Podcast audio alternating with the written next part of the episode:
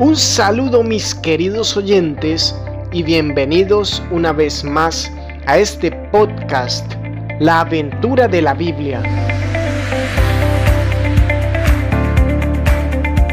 Vamos a comenzar en el día de hoy con el capítulo decimoprimero del libro del Génesis.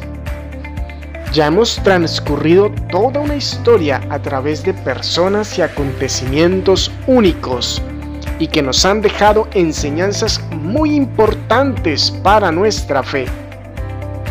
Ahora escucharemos otro de los grandes relatos del Antiguo Testamento, la Torre de Babel.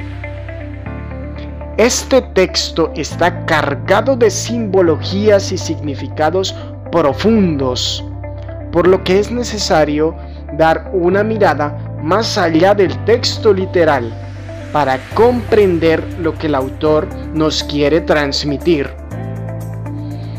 El texto nos habla de una confusión de lenguas por parte de Dios, creando una multitud de pueblos e idiomas del mundo. Sin embargo, atendiendo las intenciones originales del texto, probablemente se quiera hacer referencia con esta unidad de lenguas a una unidad política de todo el mundo bajo el dominio de un único emperador o gobernante, que por la fuerza sometía a los pueblos más pequeños, haciendo que todo el mundo estuviese bajo una aparente unidad despótica. Es por esta razón que Dios baja una vez más a salvar a todos los pueblos sometidos por este poder unificador tirano y destruyendo la torre que se construye en el relato. Manifiesta su intención eterna de que cada hombre y pueblo sea siempre libre.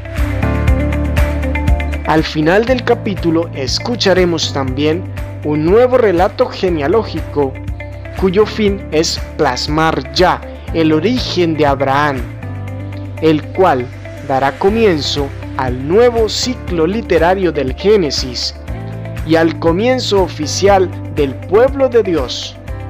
Escuchemos.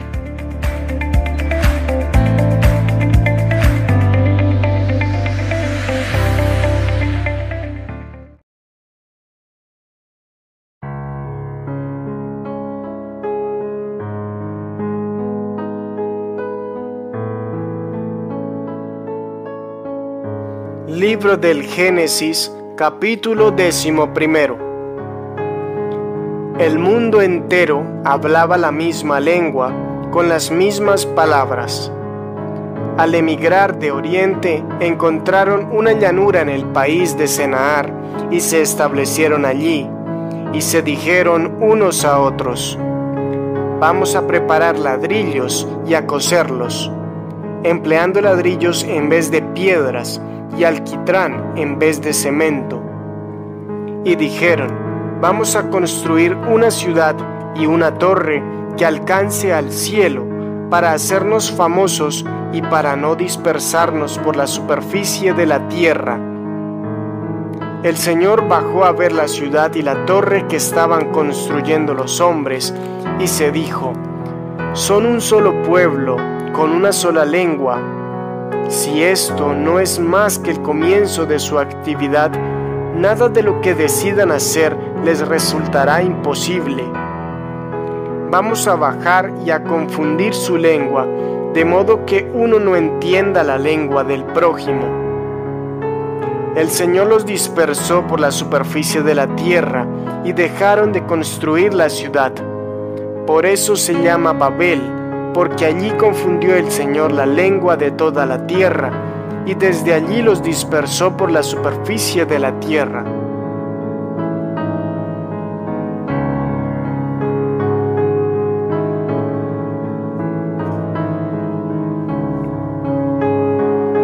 Descendientes de Sem.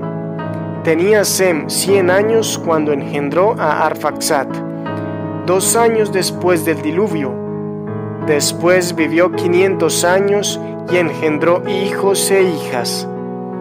Tenía Arfaxad 35 años cuando engendró a Selah. Después vivió 403 años y engendró hijos e hijas. Tenía Selah 30 años cuando engendró a Eber. Después vivió 403 años y engendró hijos e hijas. Tenía Eber 34 años cuando engendró a Peleg. Después vivió 430 años y engendró hijos e hijas. Tenía Peleg 30 años cuando engendró a Reú. Después vivió 209 años y engendró hijos e hijas. Tenía Reú 32 años cuando engendró a Saruc. Después vivió 207 años y engendró hijos e hijas. Tenía Saruc 30 años cuando engendró a Nahor. Después vivió 200 años y engendró hijos e hijas. Tenía Nahor 29 años cuando engendró a Terach. Después vivió 119 años y engendró hijos e hijas. Tenía Terach 70 años cuando engendró a Abraham, Nahor y Arán. Descendientes de Terach. Terach engendró a Abraham, Nahor y Arán. Arán engendró a Lot. Arán murió viviendo aún su padre, Terach, en su tierra natal, en Ur de los Caldeos. Abraham y Nahor se casaron. La mujer de Abraham se llamaba Sarai. La de Nahor era Milca, hija de Arán, padre de Milca y Yisca. Sarai era estéril y no tenía hijos. Terach tomó a Abraham, su hijo, a Lot, su nieto, hijo de Arán, a Sarai, su nuera, mujer de su hijo Abraham, y con ellos salió de Ur de los Caldeos en dirección a Canaán. Llegado a Harán, se estableció allí. Terach vivió 205 años y murió en Harán.